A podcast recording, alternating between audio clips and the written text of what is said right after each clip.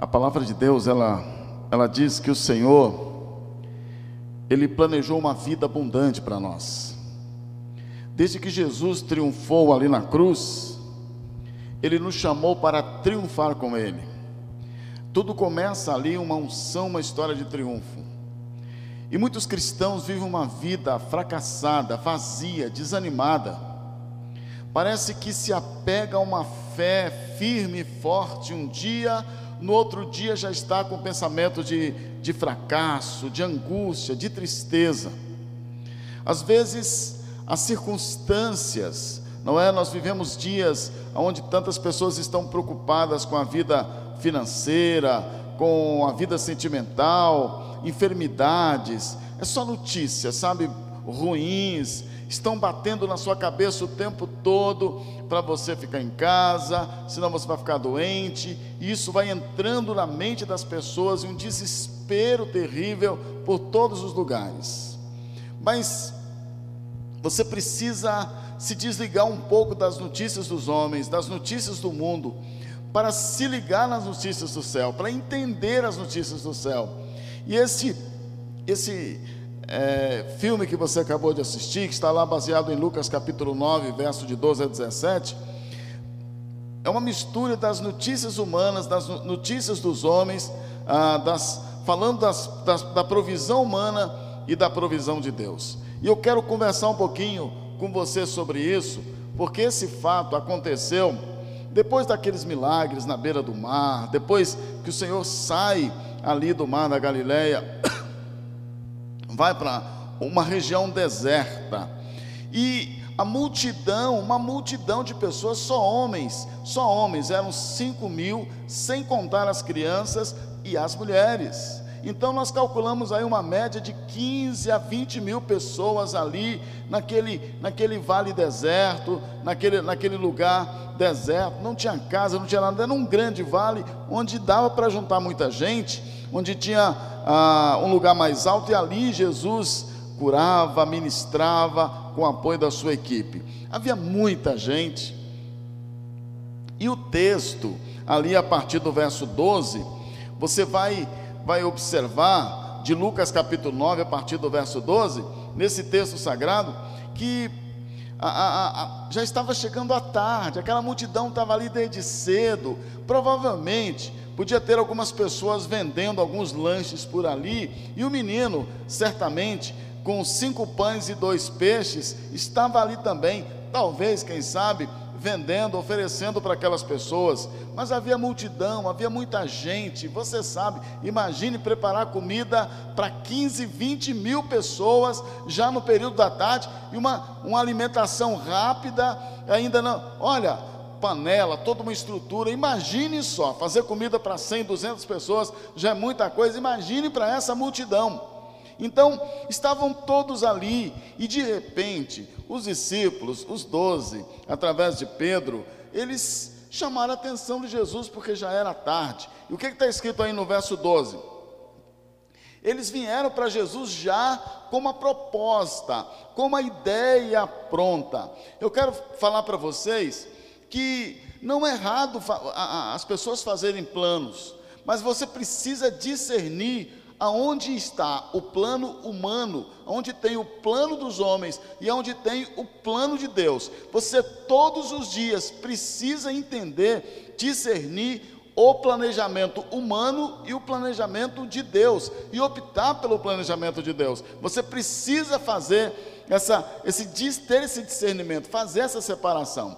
E eu quero começar a falar sobre o plano humano, a provisão dos homens, a partir do verso 12. Olha só, a, a, a, quando os discípulos se reúnem, vão até Jesus e diz assim, mestre, olha, já é tarde, já daqui a pouco vai escurecer, comida não tem por aqui. Então, mestre, despede a multidão, manda a multidão embora. Vocês percebem que isso foi conversado entre eles. Eles estavam preocupados. Ah, o, o dia estava passando, não tinha comida. Como é que nós vamos fazer?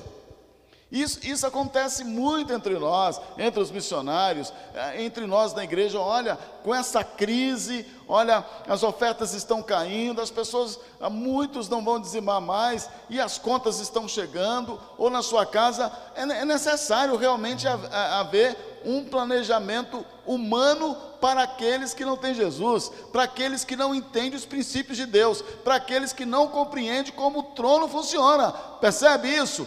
Ah, olha, a, a, o povo de Deus, aqueles que caminham com o Senhor, é diferente. Dê uma olhada lá, Israel no deserto, totalmente diferente da, da, da lógica humana. E é assim, o plano de Deus ele é diferente. Mas primeiro, os discípulos estavam ali com um plano humano, a provisão dos homens. Eles dizem, mestre, despede essa multidão, você imagina esse povo com fome, como é que vai acontecer? Todo mundo vai começar a jogar pedra, a gritar. Olha, te espera essa multidão. E eles vão lá. E aí ele diz mais: há, há, um, há, um, há um, delineamento, há, uma, há, um plano organizado aqui. Na, além de despedir a multidão, eles vão lá para as aldeias e vilas. Eu estou falando no verso 12. E eles vão também para as, é, se hospedarem nas cidades, vão procurar algum lugar para ficar e procurar alguma coisa para comer. Espalhe esse povo aí, eles se viram.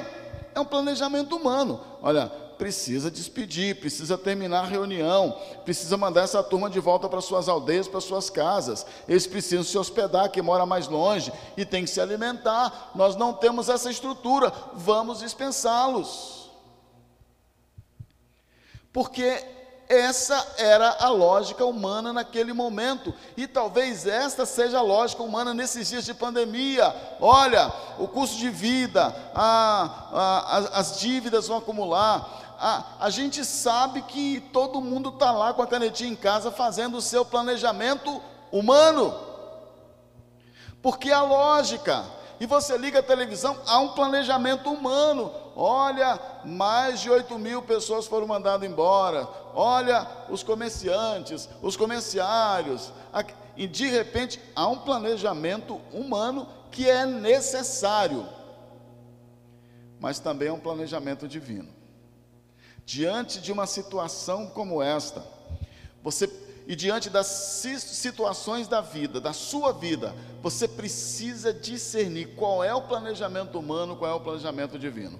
Aí, no verso 12, os, há, um, há um planejamento humano para ser entregue nas mãos de Jesus.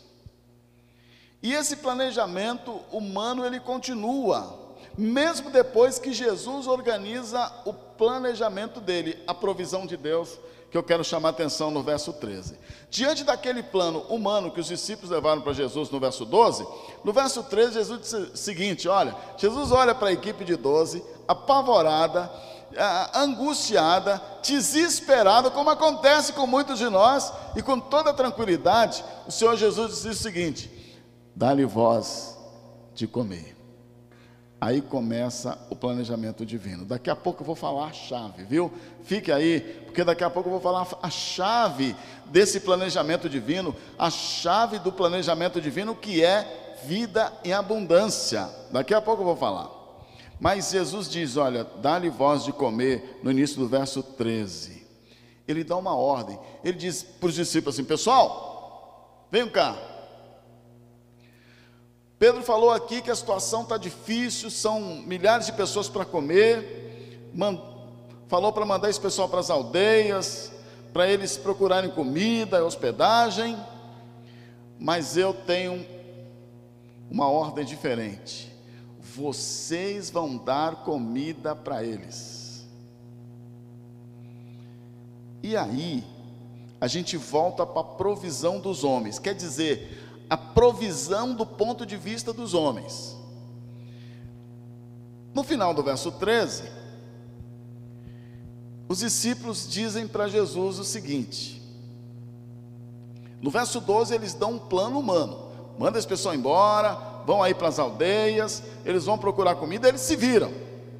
E no verso 13, eles continuam usando a matemática humana porque a provisão dos homens é necessário ter um plano matemático.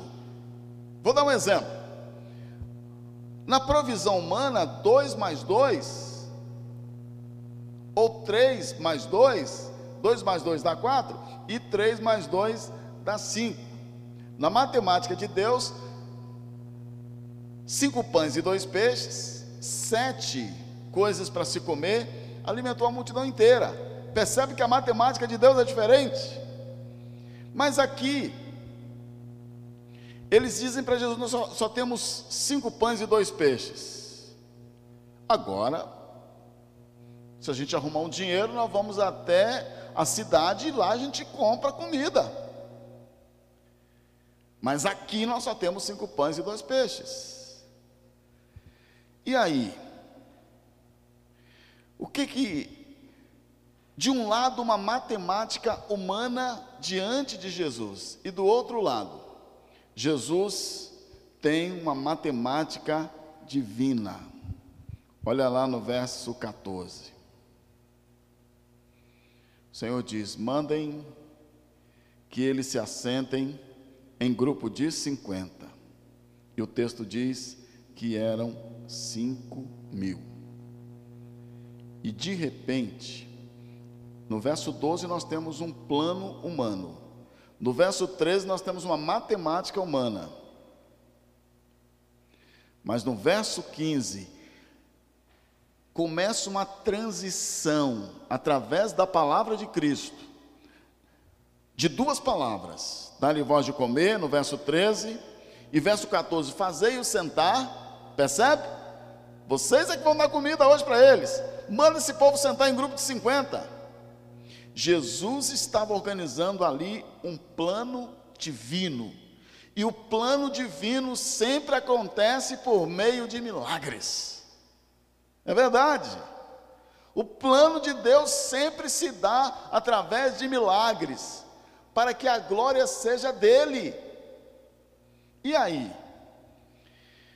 A transição se dá no meio daqueles homens confusos, amedrontados, diante de uma multidão e sem comida. No verso 15 diz: Eles atenderam e acomodaram a todos. Percebe que no início do diálogo, eles tinham um plano lógico. É lógico que, uai, você tem uma multidão no deserto de 15, 20 mil pessoas, só tem cinco pães e dois peixes. Vai fazer o quê? Despede, manda embora. Mas no verso 15, eles começam a passar pela transição entre a provisão dos homens, o plano humano, a matemática humana e a provisão de Deus. Eles atenderam e acomodaram a todos. Percebe que eles perceberam a partir do verso 15 que o comando está nas mãos de Jesus. Graças a Deus. Você consegue dar um graças a Deus por isso? Você está aí atolado em planos humanos, diante de situações difíceis, impossíveis. O Senhor está dizendo para você: calma, Calma. E aí, eles acomodaram aquele povo em grupos de 50, e no verso 16 acontece o milagre. Que eu quero que você observe esse milagre parte a parte, para você entender a chave. Qual é a chave? Eu escutei, eu assisti várias pregações sobre esse tema. O problema é que a maioria dos, dos, pregadores, eles não mostram a chave, o que está lá na profundeza, o, o, o princípio que o Senhor quer ensinar através dessa experiência, porque Jesus sabia que séculos depois, multidões iam ler, multidões de pessoas famintas pela palavra iam ler esse texto e entender o princípio a chave da vida abundante. Quando chega no verso 16, depois da discussão, depois da conversa, Jesus deu a ordem: dá vocês comida para eles, sabe? E, ah, mas não temos comida para dar para esse povo, mas eles obedecem Jesus, manda todo mundo sentar, todo mundo sentado, tudo organizado, tudo pronto. Eu fico imaginando o desespero daqueles homens. Jesus pega cinco pães, dois peixes, e ele no verso 16 diz: tomou os cinco pães e os dois peixes em sua mão, ergueu os olhos aos céus. Primeiro tomou em suas mãos, segundo ergueu os olhos aos céus, porque a bênção vem dos céus. Abençoou, partiu e deu aos seus discípulos, e eles distribuíram para o povo. Você percebe aí como que o processo do milagre aconteceu? Passou aquela comida, aquele, aqueles cinco pães, aqueles dois peixes, passou ali pelas mãos de Jesus.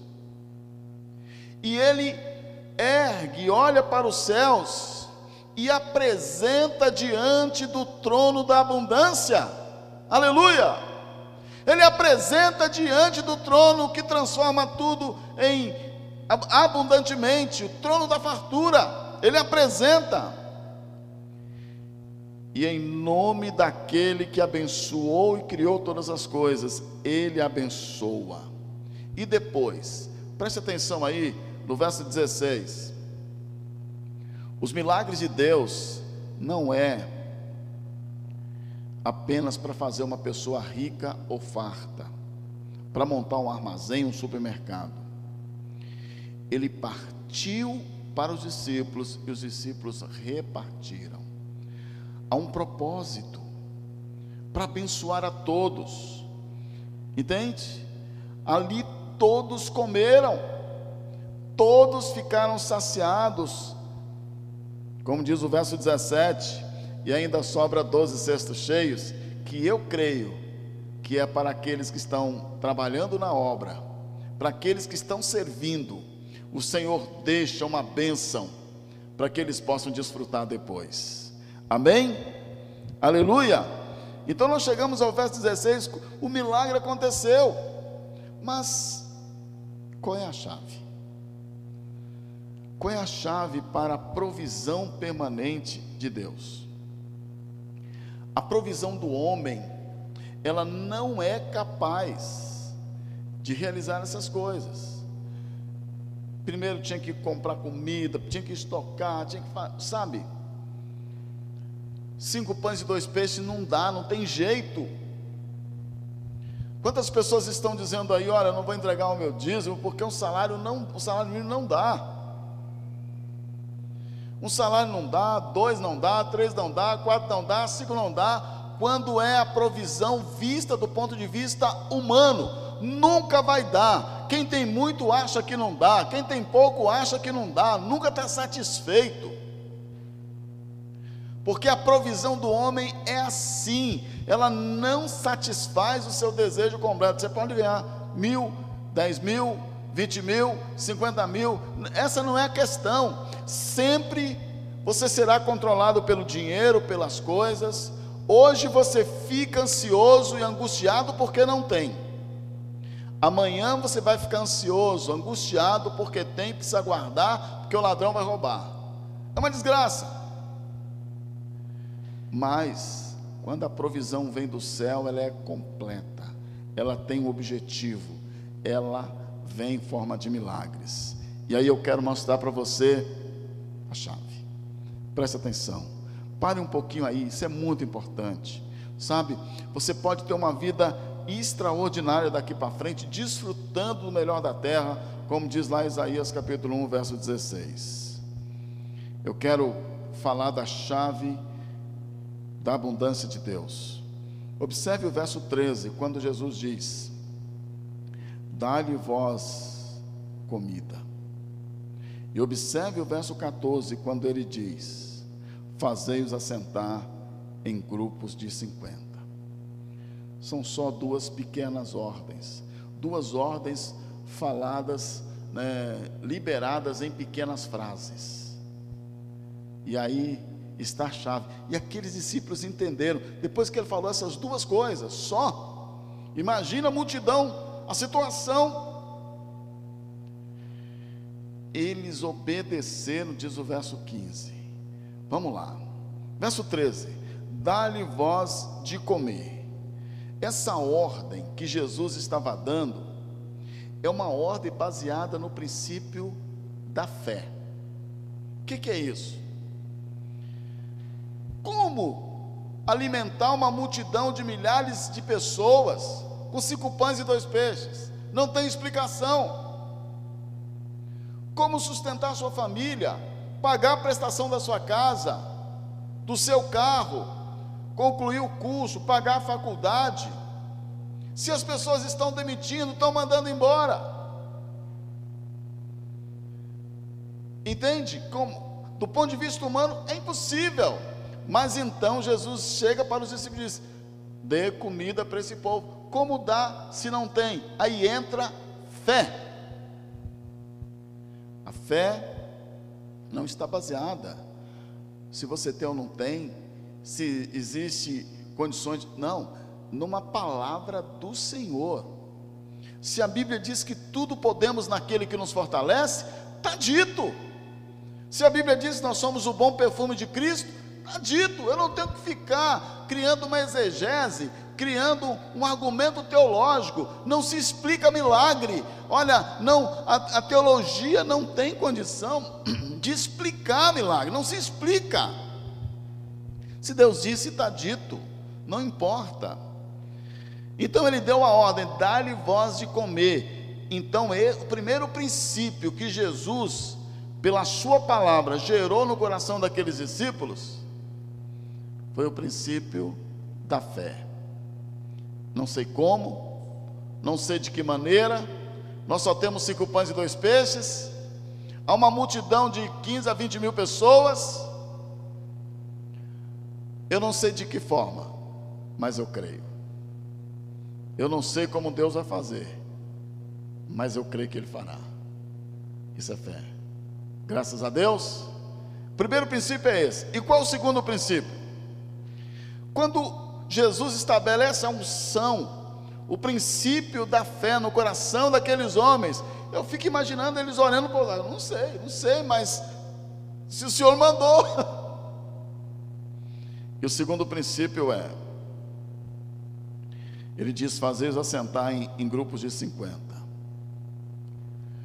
Como Seria possível obedecer essa segunda ordem se eles não acreditassem na primeira. Então ele simplesmente diz o verso 15 que eles obedeceram e organizou os grupos.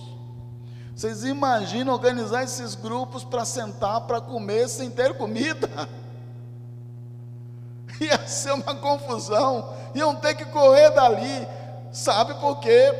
Promessa dívida e eles obedeceram.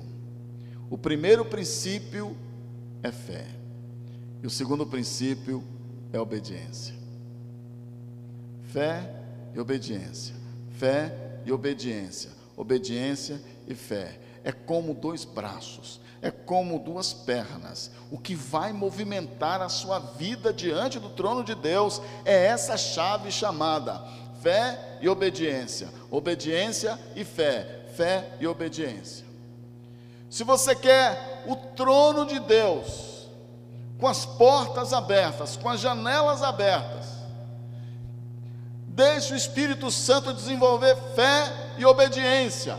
Eu vou fazer não porque eu entendo, eu vou fazer não porque eu acho bonito, eu vou fazer não porque é, todo mundo está fazendo, eu vou fazer porque eu, eu creio.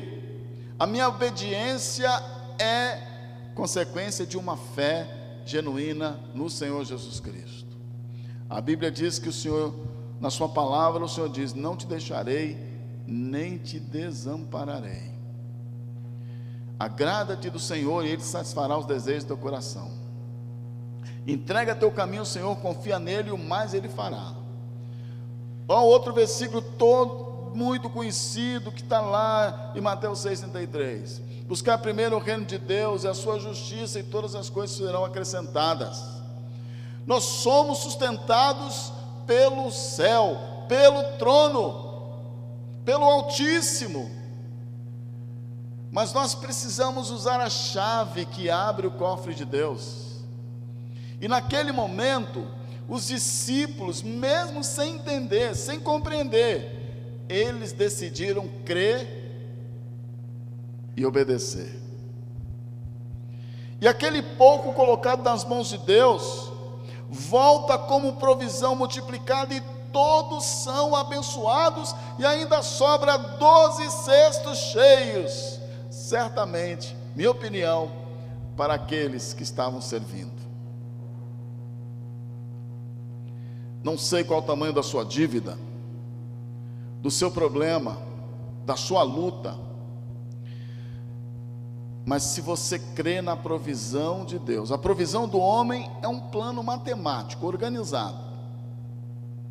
Mas a provisão de Deus, você só precisa ter fé e obediência. Fé no Senhor, obediência na Sua palavra.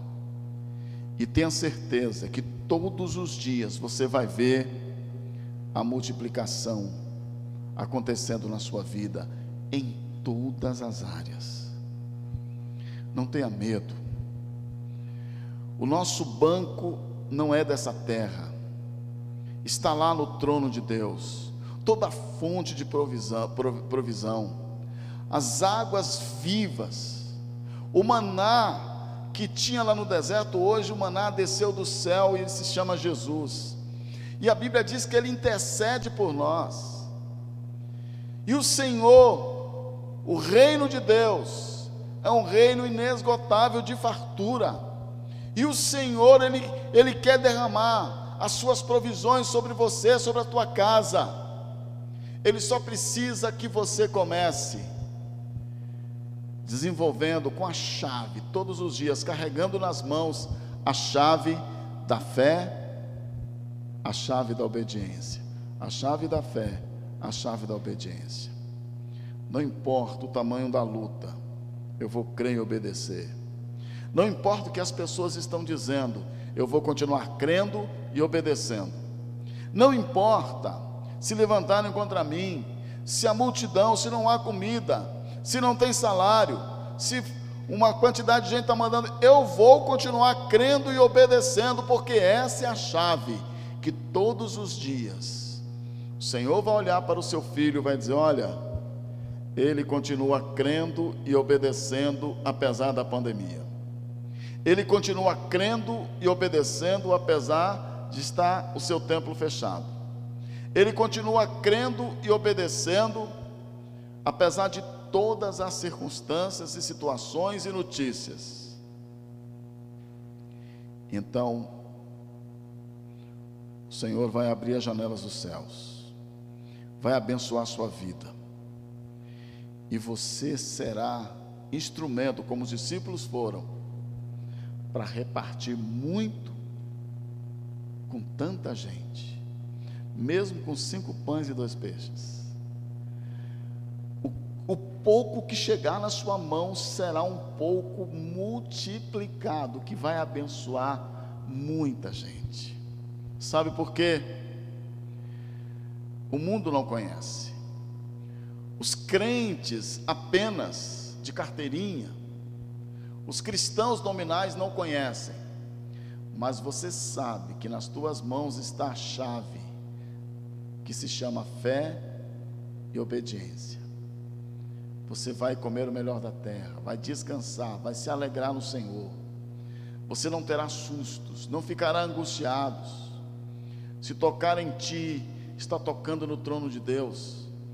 A sua casa, a sua loja, a sua empresa, seus negócios, seu trabalho, tem um crivo da fé e da obediência.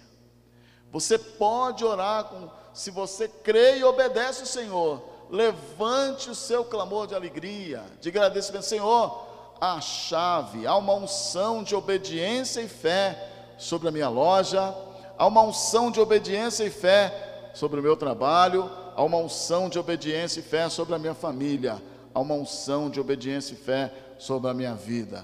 Eu estou caminhando com meu Senhor, especializado em multiplicar os pães e, e trazer fartura sobre a minha casa.